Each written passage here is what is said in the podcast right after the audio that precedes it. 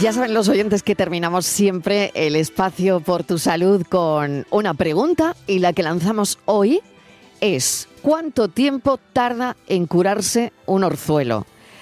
El doctor Mariano Rodríguez Maqueda es oftalmólogo en el Hospital Virgen del Rocío de Sevilla, es responsable del Servicio de Oftalmología de San Juan de Dios de Nervión. Bienvenido, doctor Rodríguez. Hola, ¿qué tal? Bueno, pues vamos, vamos con esto que es tan, tan molesto, tan incómodo, el orzuelo. ¿Qué es exactamente un orzuelo y por qué sale? Bueno, un orzuelo es, eh, para que nos entienda la audiencia, una inflamación de una de las glándulas que producen grasa que se encuentra en el borde del párpado. En el borde del párpado hay unas glandulitas muy pequeñas que producen grasa porque un 30% de la película lagrimal es grasa y gracias a eso precisamente la lágrima no se evapora. A veces por un exceso en la producción de esa grasa o a veces incluso también de efectos de graduación, los niños que guiñan muchas veces los ojos, eh, provocan en el orificio de salida de esa glándula sebácea una obstrucción y entonces pues la glándula se infla, se acumula todo el contenido eh, lipídico que está produciendo y normalmente se sobreinfecta por bacterias de la piel. Y entonces aparece ese bulto maldito antiestético que no nos gusta y que, duele mucho. Sí, hay personas más propensas a desarrollar orzuelos que otras. Y yo no sé si hay un factor de riesgo específico o, o no, o estamos todos dentro del mismo saco, doctor. Eh, las personas que tienen blefaritis, es decir, que tienen una predisposición, por así decirlo, en su piel a tener un incremento de la producción eh, sebácea, eh, tienen mayor riesgo de, hacer eh, orzuelo.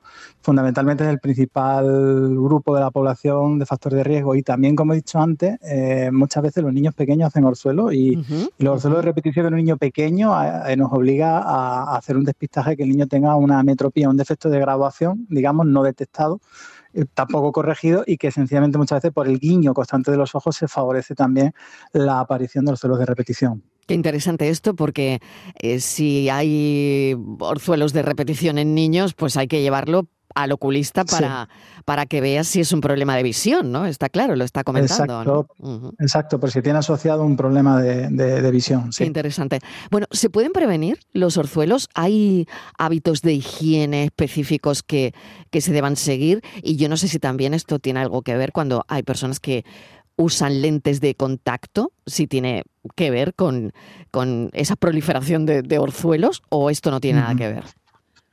Mm, en principio, por el uso de lentes de contactos, de contacto no. Lo que sí que es cierto que las personas que tienen, como comentaba anteriormente, blefaritis seborreica, estas personas sí que es recomendable que hagan una cosa que nosotros los oftalmólogos llamamos higiene palpebral, que básicamente es eh, con una, eh, un preparado, podríamos decir, farmacia, una toallita, ¿no? Como similar a, las que se utiliza para desmaquillarse, pues igual lleva impregnada una serie de sustancias y con esto se, limpia el borde del párpado y se libera de ese exceso de grasa. De, esta forma, las personas que tienen una blefaritis y que tienen predisposición a tener orzuelos sí que podrían muchas veces con una higiene palpebral adecuada evitar que, le salieran. De todas formas, eh, eh, ante orzuelos de repetición, debe de consultarse con un, con un oftalmólogo, porque aunque en el 99,9% vamos a hablar de lo que hemos comentado, de una, podríamos decir, inflamación, infección benigna de una glándula sebácea, a veces, a veces un orzuelo puede no ser eso. ¿De acuerdo? Entonces, eh, ante orzuelos de repetición, ¿de acuerdo? Eh, hay que consultar con el oftalmólogo porque esa masita que nos vemos ahí en el borde del párpado y que nos parece, pues eso, que es un orzuelo, igual no lo es, ¿vale? Entonces eso sí que es importante comentarlo. Muy importante. ¿Y hay casos en los que es necesario un procedimiento quirúrgico? Cuando está ahí el orzuelo que no se va y que... Bueno, y, esta pregunta también iba al hilo de, la pregunta que hoy hacemos eh, a nuestro experto, que es ¿cuánto tiempo tarda en curarse un orzuelo. O sea, desde que nos sale hasta que el ojo ya se pone en su sitio, cuánto tiempo pasa y en qué casos sería necesario un procedimiento quirúrgico que parece que podría ser posible también. Sí, em, bueno, en principio eh, el término promedio en el que suelen drenar, y ahora explico un poquito en breve qué es eso de drenar, suele ser un par de semanas.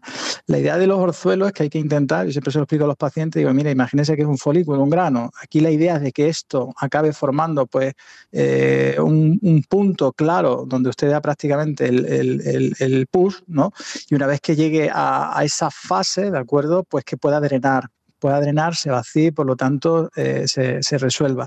Para llegar hasta ahí, normalmente lo que hacemos los oftalmólogos es recomendar eh, calor seco, aplicación de calor seco. Esto es muy importante. Esto ya clásicamente todos tenemos un abuelo que nos decía, me quitaba los orzuelos calentando un anillo de plata o calentando una patata. Esas cosas que se. Yo no quería preguntárselo, pero digo, bueno, al final creo que el remedio casero también se lo tengo que preguntar. Exacto, tiene, sí, totalmente, tiene, tiene sentido porque es mm. fundamental la aplicación de calor seco en esa zona, pues, pues para que esa, eh, podríamos decir, grasa que esté ya acumulada pase a un estado líquido y sea más fácil que, que, drene, ¿no? Y aparte de eso, eh, también normalmente aconsejamos eh, un antiinflamatorio local con un antibiótico que suele tener propiedades antiseborreicas, ¿de acuerdo? O sea, no vale cualquier antibiótico, hay determinados antibióticos, y eso la gente que ha sufrido acné lo sabe, que se toman porque tienen propiedades antiseborreicas, entonces con esa combinación de calor seco, antibiótico con propiedades antiseborreicas y un antiinflamatorio local, masajeando la zona aproximadamente unas tres veces al día, lo normal es que en un par de semanas se resuelva. Y en el caso de que no lo haga y se queda ahí ese eh, bulto antiestético que a todo el mundo le preocupa, pues sí que es cierto que también se puede eh, intervenir, ¿de acuerdo? La intervención básicamente lo que consiste es bien vía externa o interna acceder a esa, a esa glandulita que se ha encapsulado y que no consigue drenar y extraerla. Es una cirugía menor ambulatoria. Em, la recurrencia, ¿es probable que si se ha debutado con un orzuelo mm, pueda volver a pasar esto o te puede pasar una vez y nunca más, doctor? Bueno, te puede pasar una vez y nunca más. Lo que pasa que sí que es cierto que las personas que eh, tengan una condición predisponente, como comentábamos antes, la blefaritis seborreica, sí que es eh, fácil que, se le pueda repetir. Otra cosa mm, también hoy en día en la vida moderna que, tenemos es el estrés. El estrés produce una, podríamos decir, eh, alteración en la regulación de, ciertas hormonas que están vinculadas a nuestro estilo de vida, eh, catecolaminas, eh, etc. Y eso también puede favorecer que la producción de sebo de la glándula se incremente y que como consecuencia de ese incremento salgan orzuelos. O sea, no es la primera vez que vemos pacientes que le ha salido uno en un ojo a las dos, a las dos semanas o, a las cuatro semanas, le sale en el contralateral y el paciente lo único que, refiere es que está súper estresado. Entonces también es otra, otra cuestión a tener en cuenta. Ay, qué malo es el estrés para todo, doctor, de verdad. El ¿eh? estrés es muy malo. Hasta para los orzuelos. Le agradezco que lo haya explicado tan bien. y de una manera tan didáctica. Así que gracias, doctor Rodríguez Maqueda, pues oftalmólogo en el Virgen del Rocío de Sevilla y responsable del Servicio de Oftalmología San Juan de Dios de Nervión. Muy bien, un placer, muy amable. Un placer, muy amable. Gracias, un beso. Bueno, pues acabamos. Mañana volvemos y a las 4 de la tarde estaremos, como siempre, contándoles la vida y ya saben que de 6 a 7 intentamos cuidarles. Adiós.